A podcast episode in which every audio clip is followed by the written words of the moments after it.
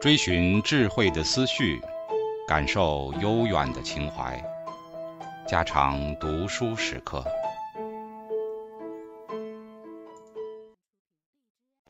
警告：慎入，非专业朗读，听后可能出现且不仅限于挺尸等严重不适，另切勿洗耳，以免污染水源。引发小猫、小狗中毒等严重生化事件。寻找栖息之所、居所和风景偏好。试着想象你正在进行一次野营旅行。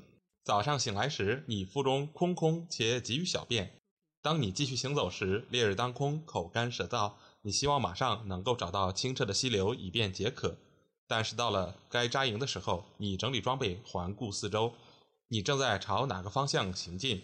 有些东西看来美极了。这些引人入胜的美景意味着奔流的溪水、丰富的鱼类和可口的蔬菜，还有一个安全的宿营之地。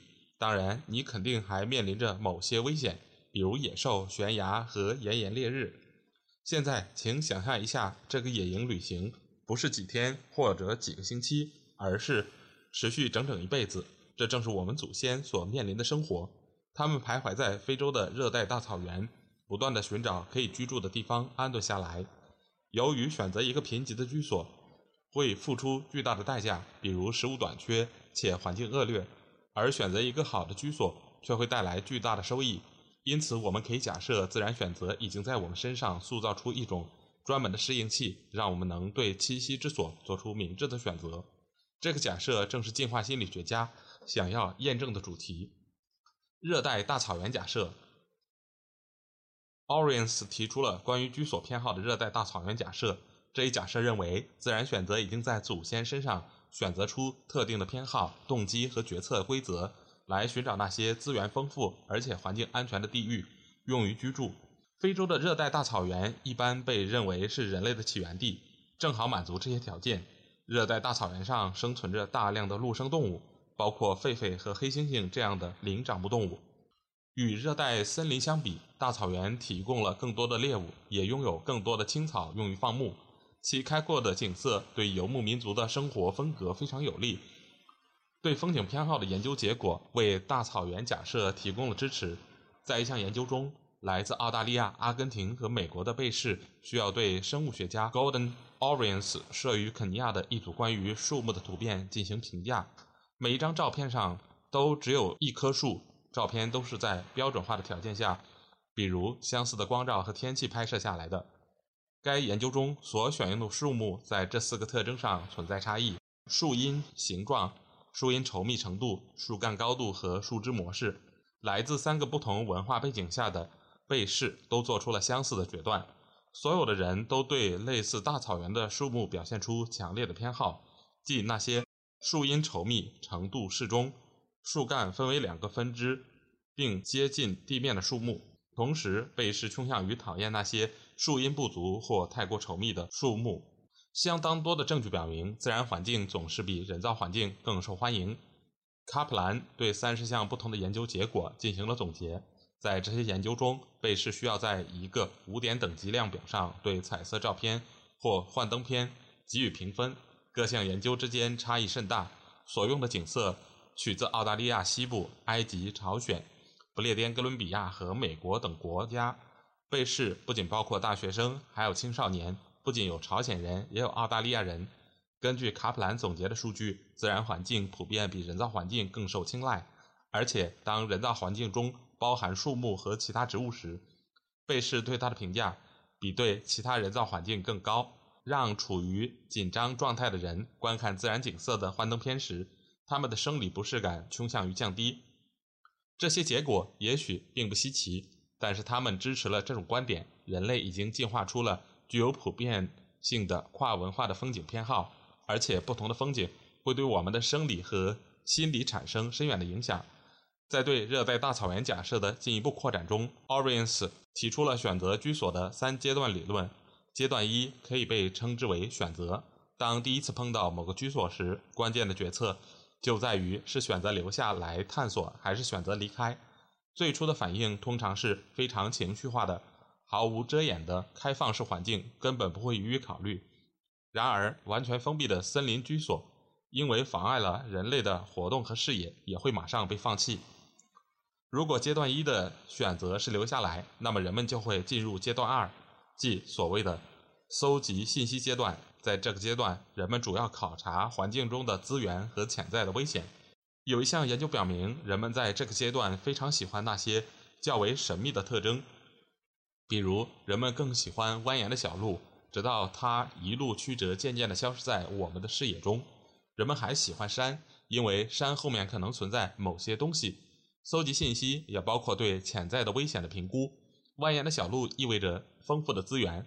但它也可能会带来狮子和蛇，所以这个阶段的搜索必须包括寻找一个供自己和家人使用的藏身之所，而且藏身之所必须满足这样的条件，即包含多个观察视角和逃跑的出口。阶段三可被称之为开发，它涉及到另一个决策：是否值得在这个地方停留较长的时间，以便获得环境所提供的所有益处。这个决策包含着权衡过程。因为提供食物的地方同样存在着其他食肉动物所带来的危险。陡峭的悬崖很方便监视其他食肉动物，但人类自己也会面临坠落悬崖的危险。所以，当最后决定是否值得长期留下来时，人们需要非常复杂的认知计算过程。人类似乎更喜欢那些与大草原相似的环境，因为这些环境能提供丰富的资源和栖身之所。另一套计算过程涉及决策的时间范围。这里的时间范围有的非常短暂，有的则涉及数年之久。天气情况对于短时间的决策至关重要。比如，当雷声和闪电来临时，人们必须找个地方暂时躲避一下。人类在晚上的视觉能力非常低下，所以当夜幕降临时，人们不得不找个可靠的地方隐蔽起来。此外，太阳落山时一般会变得更红，其影子也会变得更长。这些线索都能激发人们去选择一个地方。作为战时的宿营地，季节的更迭则是较长的时间范围。季节的变化带来了新的信息，而人们必须对这些信息进行评估。春天时，翠绿的树木竞相发芽，预示着会带来成熟的果实。秋天，草木开始发黄，意味着冬天转眼也就到了。热带大草原假设预测，人们应该更加喜欢那些拥有丰富征兆的地域，比如绿草成荫、树木发芽和灌木上硕果累累等。相反，如果树木分枝甚少，草黄叶枯，那么这样的地方肯定不会讨人喜欢。正如 Oriens 和 Harrigan 所言，我们的超市里常年供应各种水果和蔬菜，所以我们很难去理解绿草成荫、硕果累累对我们古代祖先的重要性。花儿也受到普遍的喜爱，尽管以花为食的现象并不常见。在万物凋零的冬季，花儿意味着草地和果实将会在来年出现。其实，带着鲜花去医院探望病人，却有其实际的目的。有研究表明，在病房里放些花，可以提高病人的康复速度，还能赋予病人一种积极的心理状态。尽管研究者们对热带大草原假设的检验工作刚刚开始，而且该假设的许多观点和预测仍然有待证实，但是到目前为止，已有的研究结果还是相当喜人的。考虑到寻找栖息之所。从暂时的藏身处到永久的居所，对于我们祖先的生存是如此的重要。所以，如果说进化过程未能在我们的祖先的环境偏好上留下任何痕迹，那将是一件非常奇怪的事。自然选择已经塑造了我们对环境的偏好。尽管我们居住的现代社会和热带大草原相距甚远，但是我们仍然会按照古代居所的特征来修饰我们的生活环境。人类建造的建筑物。常常模仿类似生活在树木遮阴下的舒适感觉。我们喜欢美景，不喜欢住在地下室里面。当我们生病住院时，如果能够看到窗外的树木，那我们也会康复得更快。而且我们乐于用画笔和相机记录下那些美妙的风景，享受和我们的祖先居住环境相似的景致。抵御捕食者和环境中的其他危险，害怕、恐惧症、焦虑和进化的记忆。每个人都曾面临过某种危险情境，因而也必然有过焦虑和害怕的体验。害怕这种情绪对人类的适应性价值是显而易见的，它让我们及时处理所面临的危险，以便存活下来。这种观点已经得到了广泛的认可，并反映在最近的一本书当中。这本书名叫《害怕：保护我们免受伤害的生存信号》。曾在《纽约时报》畅销书排行榜上雄居数周之久。这本书主要告诫大家应该聆听害怕的直觉特征，因为它是我们避开危险的最重要的向导。心理学家艾萨克·马克思清楚地道出了害怕的进化功能。害怕是一种非常重要的进化产物，它促使有机体避开危险，具有明显的生存价值。害怕是觉察到的现有的或即将发生的危险时所产生的一种情绪体验，一般都属于正常的反应。如果一个人感觉不到任何害怕，那他不可能在自然条件下存活较长的时间。当面临危险时，害怕促使我们的腰部肌肉绷紧，以便迅速采取行动，并且警告我们在应急情况下不出差错。害怕帮助我们打退敌人、小心驾驶、安全跳伞、参加考试、和一个重要的人物交谈，以及在爬山时站稳脚跟。可以这样给害怕下个定义：害怕是当面临实际危险时所产生的一种不快的情感，通常是一种正常的反应。害怕和恐惧症不同，恐惧症也是害怕，但其程度和实际的危险不成比例，远远超出了应该产生的情绪反应。另外，恐惧症患者往往不能自主地控制自己的害怕情绪，因而会躲避那些让他害怕的场景。最近，进化心理学家开始发展关于害怕和恐惧症进化的具体理论。Marx 概括了害怕和焦虑为我们提供保护的四个步骤：一、站住不动。这种反应有助于警觉地对情况进行评估，帮助我们躲过捕食者的注意，有时还能抑制我们的攻击行为。因为如果你还不确定自己是否已被发现，或者还不知道捕食者的确切位置，那么站住不动可能比攻击或逃走更好。二、逃走或避开，这两种反应都可以让有机体远离具体的危险。比如，当你碰到一条蛇时，逃走是避免被蛇咬伤的最简单而又安全的方法。三、以攻为守，通过向有威胁的捕食者发起猛烈的攻击，使之受伤或逃走，从而脱离危险。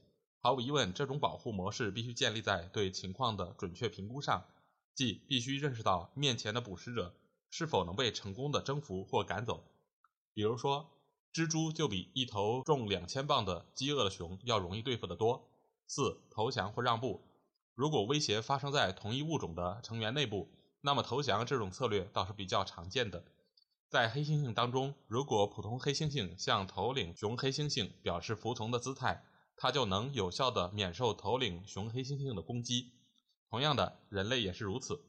除了这些行为反应之外，害怕还会产生一系列可预测的进化形成的生理反应。比如，害怕会刺激肾上腺素的产生。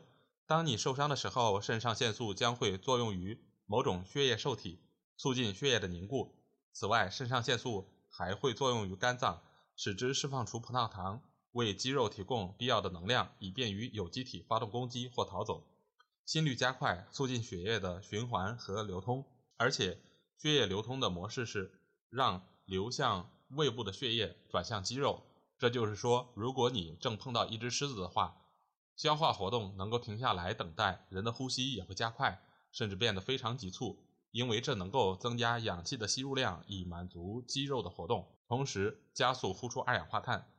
人类最常见的害怕对象，表三点一列出了人类最常见的害怕对象或类型，同时还假设了这些害怕反应在进化过程可能涉及的适应性问题。Caris Darwin 在1877年曾经简短地预测100年后心理学会面临一场运动。他说：“我毫不怀疑，儿童的害怕反应不依赖于经验，完全是遗传了对古代原始时期的实际危险的反应模式。”大量的证据表明，当面对古代环境中也存在的危险时，人们容易发展出害怕反应；而面对仅存在于当前环境中的危险时，结果则完全相反。比如在大城市里，蛇根本不成问题，而汽车却是。但是我们很少听说有人会害怕汽车、枪、插座和香烟等，因为这些事物都是最近才出现的，以至于根本不足以选择出相应的害怕情绪。此外，去精神病学家那里就诊的城市居民，有一部分是怕蛇或害怕陌生人，很少有害怕汽车或插座的。这种现象为我们探究我们祖先的环境中存在的危险提供了一扇窗口。在人类个体的发展过程中，人的害怕反应似乎是和危险出现的时间保持一致的。比如怕高和怕陌生人一般出现在婴儿六个月大的时候，而这个年龄的婴儿刚刚开始试着离开妈妈去爬行和探索。有一项研究调查了学习爬行超过四十天的婴儿，其中有百分之八十的婴儿都拒绝爬过视觉悬崖到妈妈那边去。看起来是悬崖，其实铺有坚固的玻璃。婴儿学会爬行后，有时候妈妈未能在身边给予保护，那婴儿就可能会从高处摔下来，或者遇到陌生人。所以，在这个发展时期，婴儿表现出对高度和陌生人的害怕，似乎和适应性问题的出现是相一致的。而且，许多不同的文化中都有关于人类婴儿害怕陌生人的记载，甚至包括危地马拉、赞比亚。昆的丛林地带和霍皮。事实上，婴儿遭到陌生人的杀害确实是一种常见的恶劣的自然条件。这在人类和非人类灵长目动物中都是如此。有趣的是，人类的儿童通常更加害怕陌生的男人，而不是女人。这种反应模式完全符合这样的事实。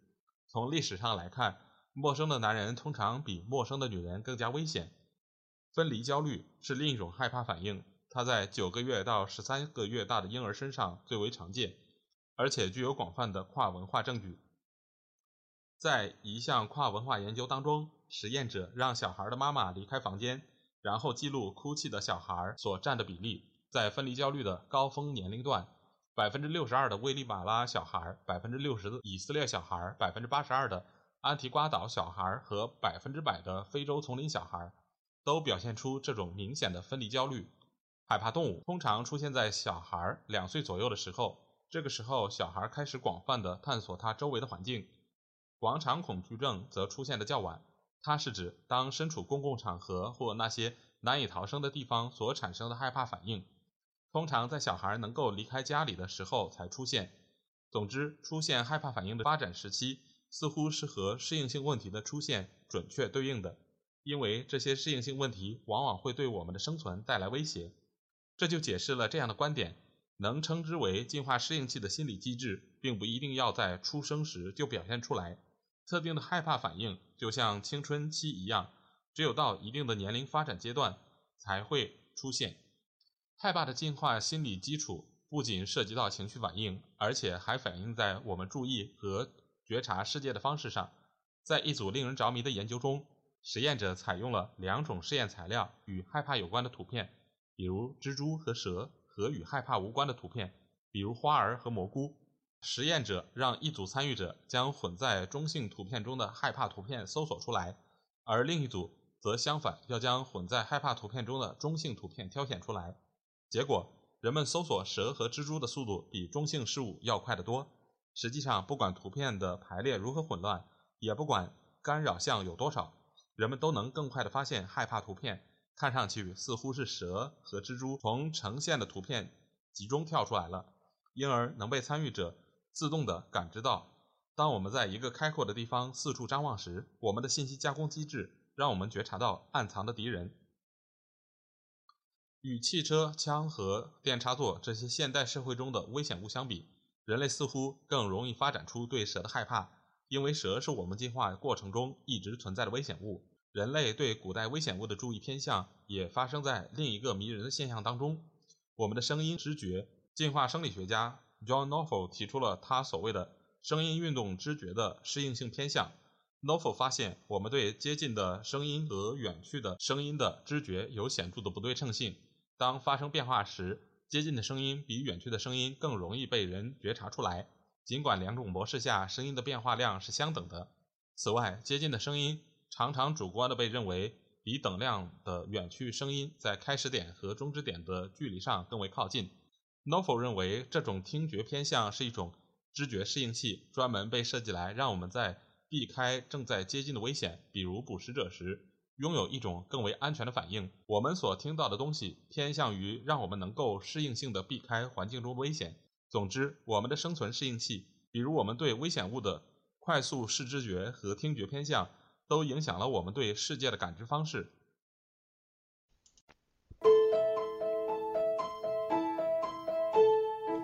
家常读书制作，感谢您的收听。